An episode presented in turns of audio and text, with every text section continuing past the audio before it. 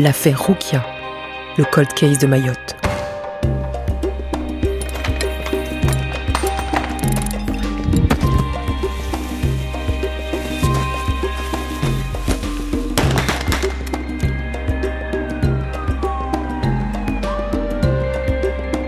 Vous écoutez Archipel du crime. Neuvième épisode.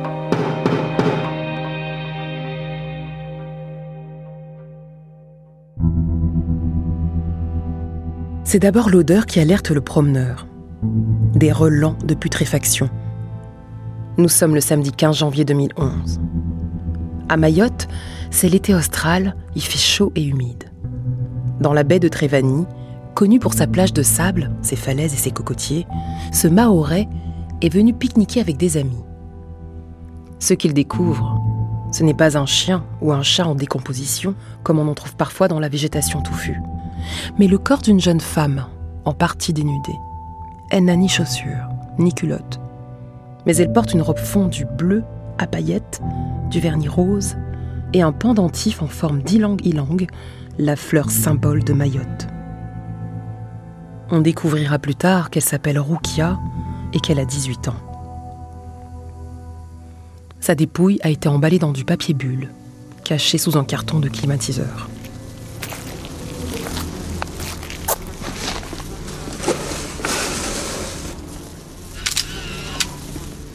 Les mouches sont très nombreuses, notent les enquêteurs, peu habitués à tomber sur des cadavres. En 2011, les morts violentes sont rares sur ce territoire de l'océan Indien. Ainsi démarre l'affaire judiciaire la plus marquante de ces 20 dernières années à Mayotte. Hasard des dates, c'est cette même année 2011 que l'archipel de 300 000 habitants devient le 101e département français. Tâchons de faire la lumière sur le destin tragique de la jeune Rukia. Un destin qui en dit long sur les transformations récentes de cet archipel. Car dans ce fait divers, le tragique tient bien sûr au décès de cette jeune femme de 18 ans, mais aussi à la façon dont il a été instrumentalisé par certaines figures du monde politique et judiciaire local. On va reprendre l'affaire depuis le début. L'enquête démarre le 15 janvier 2011 sur cette plage de Trévani, au nord de l'île. D'abord, il faut identifier la jeune fille. Signe distinctif, un tatouage tête de mort de couleur verte en bas du dos qui permettra aux gendarmes de retrouver son tatoueur. Puis les empreintes génétiques de la victime parleront. Il s'agit bien de Rukia Sundi. Elle est connue de la justice des mineurs, notamment pour vol de portefeuille et menaces contre une éducatrice. Elle a aussi déposé une plainte pour viol en 2008. On devine sans mal une vie pas facile. Ses funérailles ont lieu dix jours après la découverte de son corps. Bonjour, l'émotion était intense hier à Mayotte. On y enterrait une jeune fille de 18 ans retrouvée sans vie dans la campagne. Et la semaine dernière, après plusieurs jours de recherche, lycéenne à Mamoudzou, Roukia a sans doute été victime d'un meurtre. Âgée de 18 ans et demi et élève dans un lycée de Mamoudzou, elle avait été retrouvée morte le 15 janvier par un promeneur à plus de 10 km du chef-lieu de Mayotte. Son corps était caché dans un bosquet, ses effets personnels avaient disparu. Hier, le vice-procureur a confirmé la piste criminelle. Après une autopsie pratiquée dimanche dernier, l'examen a révélé la présence de nombreux hématomes sur sa tête, laissant supposer que Rukia a subi des actes de violence. Une première autopsie est réalisée plus d'une semaine après la découverte du corps faute de personnel qualifié sur place. Cette autopsie laisse entendre que Rukia est morte sous les coups. Le parquet de Mamoudzou ouvre une information judiciaire pour meurtre. Le dossier atterrit entre les mains de l'unique juge d'instruction de l'île, Hakim Karki. Il est arrivé seulement trois mois plus tôt dans ce petit territoire délaissé des magistrats. C'est un personnage sulfureux qu'on évoquera plus tard. À propos de Rukia, il parle d'abord d'une mort à la Canta, en référence au meurtre de Marie Trintignant par son compagnon Bertrand Cantat en 2003. Dans le rôle du compagnon, les enquêteurs vont d'abord identifier plusieurs suspects. Il faut dire que Rukia se prostituait de temps en temps en faisant la soussou, comme on dit là-bas. Beaucoup de ces jeunes filles qui se prostituent à Mayotte sont malgaches ou comoriennes, comme Rukia. Elle est née sur l'île de Moélie, aux Comores voisines. Parenthèse géographique. Mayotte fait partie d'un ensemble de quatre îles comoriennes, mais Mayotte, elle, est française. Les trois autres forment l'État des Comores. De ces trois îles émigrent beaucoup de candidats à la nationalité bleu-blanc-rouge, qui sont d'ailleurs de plus en plus nombreux depuis la départementalisation de 2011. Les Soussous, donc. À la nuit tombée, on les repère dans les rues de Mamoudzou, ces jeunes filles habillées pour aller en soirée. Elles monnaient leur charme auprès des Mzungu, des Blancs, en échange de dîners au restaurant, de bijoux, de sacs ou de vêtements. Au domicile de Rukia, les enquêteurs vont d'ailleurs trouver des montagnes de chaussures et de sacs à main. En plus des clients occasionnels de Rukia, les enquêteurs vont tâcher d'établir la longue liste de ses amants. Leurs doutes les plus sérieux vont rapidement porter sur un dénommé Mathias Belmer, 39 ans, soit 21 de plus que la victime. Cet ancien habitant du Havre, venu à Mayotte au début des années 2000, est un coiffeur toxicomane. Il est connu pour ses accès de violence et ses addictions. Il a d'ailleurs été condamné pour trafic de stupéfiants. Lors d'une perquisition à son domicile, les gendarmes tiquent un peu. Pourquoi le matelas et le sommier de Mathias Belmer ont-ils disparu? Il faudra deux gardes à vue du dit Mathias pour que le scénario de la mort de Roukia se précise. On est en mars 2011. Le meurtrier présumé de Roukia vient de voir son accusation requalifiée en homicide involontaire. Le corps sans vie de la jeune fille avait été retrouvé en janvier dernier sur une plage de Mayotte. Son visage présentait des hématomes, mais la cause du décès n'a pas encore été établie et la possibilité d'une overdose est évoquée. Mathias Belmer a donc esquissé des aveux auprès des enquêteurs puis du juge d'instruction Hakim Karki on doit les détails qui vont suivre au fait diversier Nicolas Guanard. Il a consacré un livre à l'affaire Roukia. Au moment des faits, il couvre l'histoire pour le quotidien réunionnais, le journal de Lille. Mathias est donc sorti avec Roukia à plusieurs reprises. Les amis de la jeune fille évoquent une relation tourmentée et décrivent des scènes de violence. Mathias avait notamment l'habitude d'étrangler celle qu'il appelait sa petite. Malgré tout, Roukia aimait bien se rendre dans son salon de coiffure. C'est ce qu'elle a fait le 11 janvier 2011. De fil en aiguille, Mathias l'invite à passer la soirée du lendemain avec lui. Il a de la drogue, de la cocaïne, enfin c'est ce qu'il pense, ils en ont déjà consommé tous les deux. Mathias poursuit son audition. Il évoque ses rails de poudre pris d'abord au salon de coiffure, puis chez lui, une maison peinte en rose au milieu d'un bidonville du quartier de Magicavo Dubaï. Il évoque un câlin, mais pas de rapport sexuel. D'après lui, Rukia lui a demandé de l'épouser. Il lui a glissé une bague au doigt, puis les deux se sont endormis devant un obscur documentaire sur Nostradamus. Quand Mathias se réveille le lendemain matin, Rukia ne respire plus. C'est en tout cas ce qu'il raconte. Le coiffeur est paniqué. La première chose qu'il trouve à faire, au lieu d'appeler les secours, est de lui retirer la bague qu'il lui avait donnée la veille. Puis plus de 24 heures passent comme si de rien n'était. Ou presque. Mathias Belmer n'est quand même pas dans son assiette. Il s'épanche auprès d'un ami en lui disant que cette drogue, fournie selon lui par un certain Saïd, noté ce prénom, ne serait sans doute pas de la cocaïne, mais de l'héroïne. Le 14 janvier, Mathias sollicite sa patronne et amie, Frédéric, pour se débarrasser du corps qui commence à pourrir dans sa chambre. Frédéric ne veut rien voir, rien entendre. Elle accepte de le conduire, lui et un autre ami qui l'a mis dans la confidence, mais elle fait comme si elle ne savait rien de ce qu'il trafiquait. Les trois acolytes abandonnent la dépouille de Roukia à Trévani. Mathias expliquera qu'il a bien tenté de l'enterrer. Mais il n'avait pas anticipé qu'il tomberait sur tant de cailloux. Un carton de climatiseur fera donc office de cercueil. De retour chez lui, son matelas sent la mort. Il le jette, et le sommier avec, puis il allume de l'encens. Voilà pour sa version des faits. Plusieurs questions restent sans réponse. D'abord, Mathias ne l'aurait-il pas frappé? Il jure que non, mais l'autopsie est formelle. Roukia présente des hématomes à la tête. Peut-être s'est-elle cognée, mais ça semble peu probable. Ensuite, quelle était donc cette drogue manifestement plus puissante que de la cocaïne? Et surtout, d'où venait-elle? Une nouvelle analyse cruciale tombe en avril. C'est le juge Hakim Karki qui a réclamé un examen coûteux portant sur une longue mèche de cheveux de Roukia.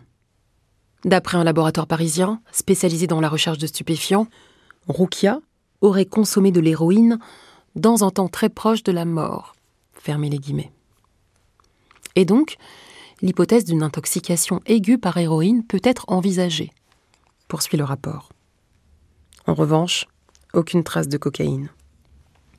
Héroïne, cocaïne. Il y aurait donc des drogues dures dans l'archipel, vraiment?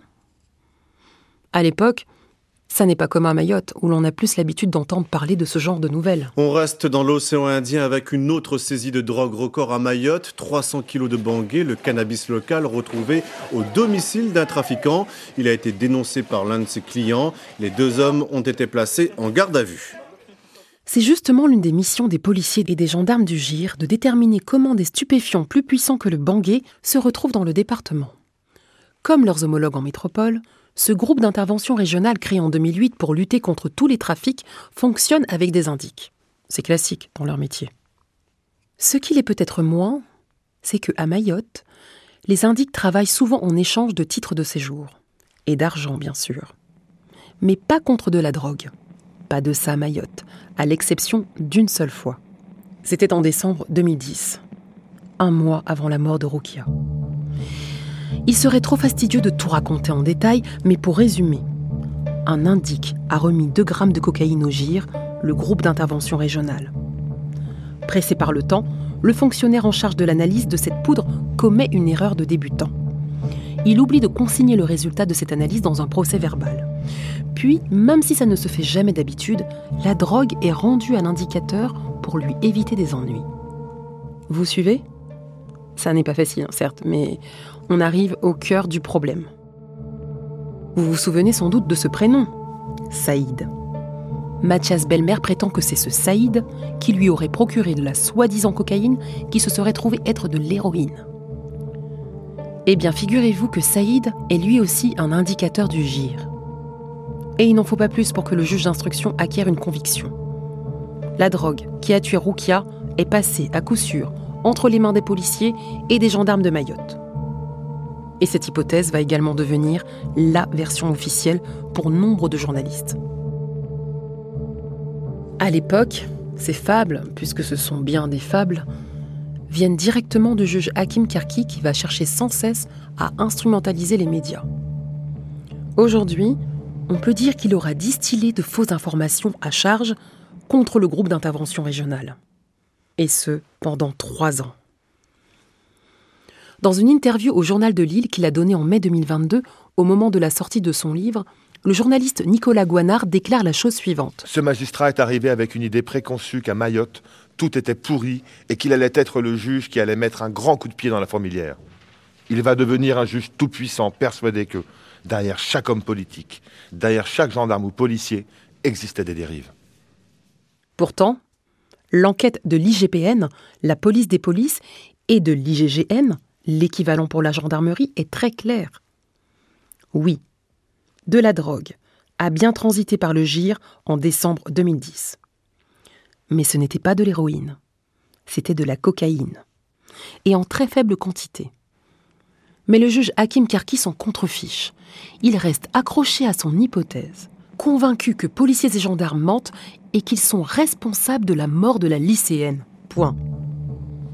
Voilà pourquoi le juge Karki n'explorera jamais d'autres pistes, comme celle de cette junkie de l'Est de la France, que décrit Nicolas Guanard dans son enquête par exemple.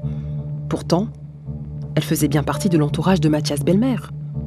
Elle vivait à Mayotte au moment des faits et elle consommait 3 grammes d'héroïne par jour. Mais on n'en saura jamais davantage. Dommage. Pour l'avocat des fonctionnaires mis en cause, c'est une longue bataille qui commence. Dans ce dossier, je défends l'honneur de gendarmes qui sont injustement poursuivis et qui ont été traînés dans la boue à Mayotte.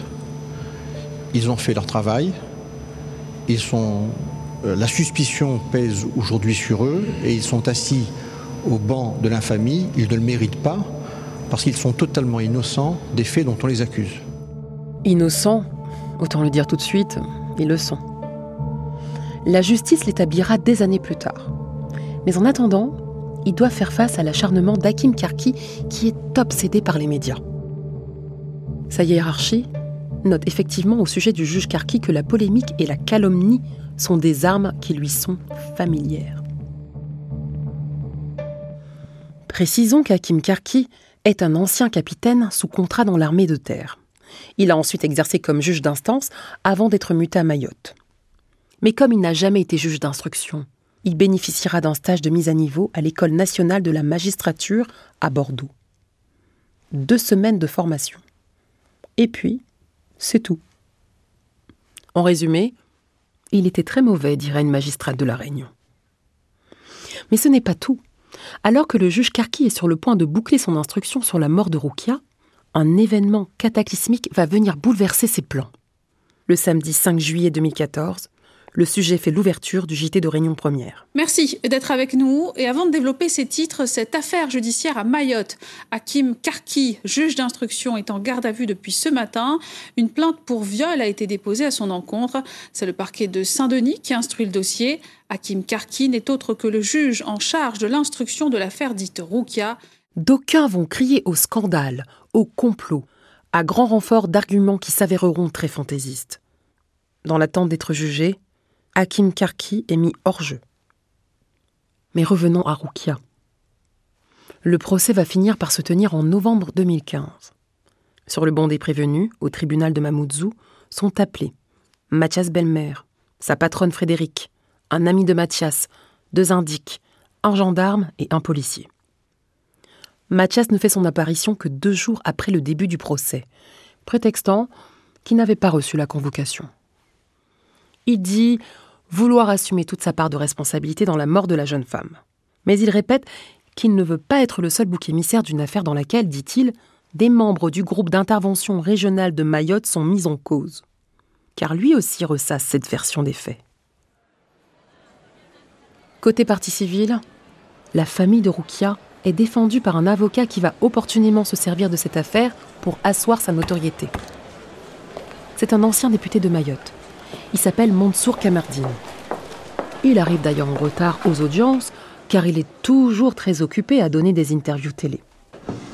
Il se fera recadrer par le président à ce sujet. Le jugement tombe deux mois plus tard.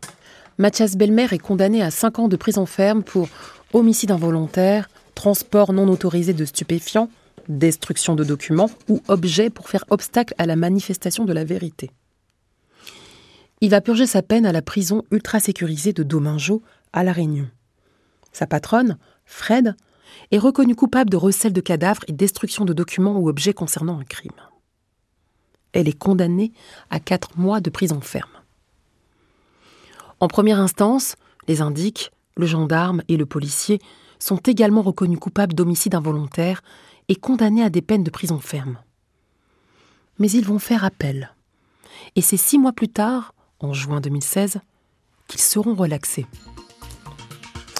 Bonsoir à tous. Nous ouvrons ce journal avec un énorme rebondissement dans l'affaire Roukia, cette jeune femme morte d'une overdose d'héroïne en 2011. Sept prévenus étaient impliqués euh, au départ, parmi lesquels un policier et un gendarme euh, poursuivis pour homicide involontaire et trafic de stupéfiants. Aujourd'hui, euh, la justice mahoraise les a en appel relaxés pour homicide. Euh, ce sera du sursis pour le trafic. Reportage à Ali Saïd, Rodolfo Ozan avec nos confrères de Mayotte Première. Les deux membres de l'ex-groupement d'intervention régionale de Mayotte ne sont pour rien dans la mort de la jeune Rukia. C'est le jugement rendu en appel par le tribunal correctionnel de Mayotte. L'accusation n'a pas pu prouver que la drogue qui a transité par les bureaux du GIR est celle à l'origine de l'overdose de Rukia. Le gendarme et le policier sont cependant reconnus coupables de trafic de stupéfiants pour avoir remis de la drogue dure en circulation à Mayotte en 2011, délit pour lequel ils sont condamnés à de la prison avec sursis. Ce gendarme et ce policier ressortiront donc quasiment blanchis de cette histoire de drogue, si l'on peut dire. Leur seule erreur, et ils l'ont reconnu, c'est de n'avoir pas consigné dans un procès verbal la remise exceptionnelle d'un gramme de cocaïne à un indique en décembre 2010 dans une précédente affaire. leur condamnation ne sera pas inscrite dans leur casier judiciaire et ils pourront continuer à exercer. La famille de Roukia, elle, touchera des milliers d'euros de dommages et intérêts. Et son avocat, Mansour Kamardine, sera finalement réélu député de Mayotte sous l'étiquette Les Républicains en 2017, deux ans après le procès. Mais on ne saura probablement jamais d'où provenait l'héroïne qui a tué la jeune fille. Seul Mathias Belmer a peut-être une idée sur la question, mais comment se fier à ce qu'il dit? Après avoir purgé sa peine à La Réunion, il est resté vivre sur cette île voisine de Mayotte. Et la dernière fois qu'il a fait parler de lui, c'était dans un procès en correctionnel pour violence conjugale.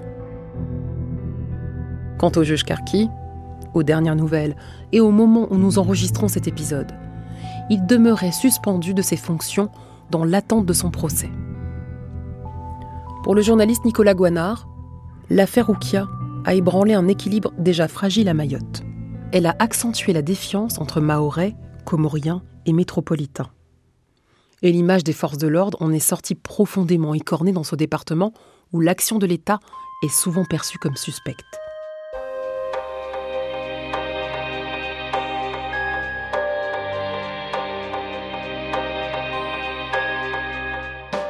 Vous venez d'écouter Archipel du crime. Dans le prochain épisode, nous allons à La Réunion sur les traces de Casanova Agamemnon, l'homme qui a passé un demi-siècle en prison. Archipel du crime est une production originale d'Initial Studio avec la participation de France Télévisions. Elle a été écrite par Léa Santacross, réalisée, montée et mixée par Arnaud Forest et Karen Bunn. La musique et le sound design sont signés Samuel Hirsch. La production et la direction éditoriale ont été assurées par Elisa Mignot, la production déléguée par Marc Silam. Et c'est la voix de Stana Romiak qui vous a raconté cette histoire.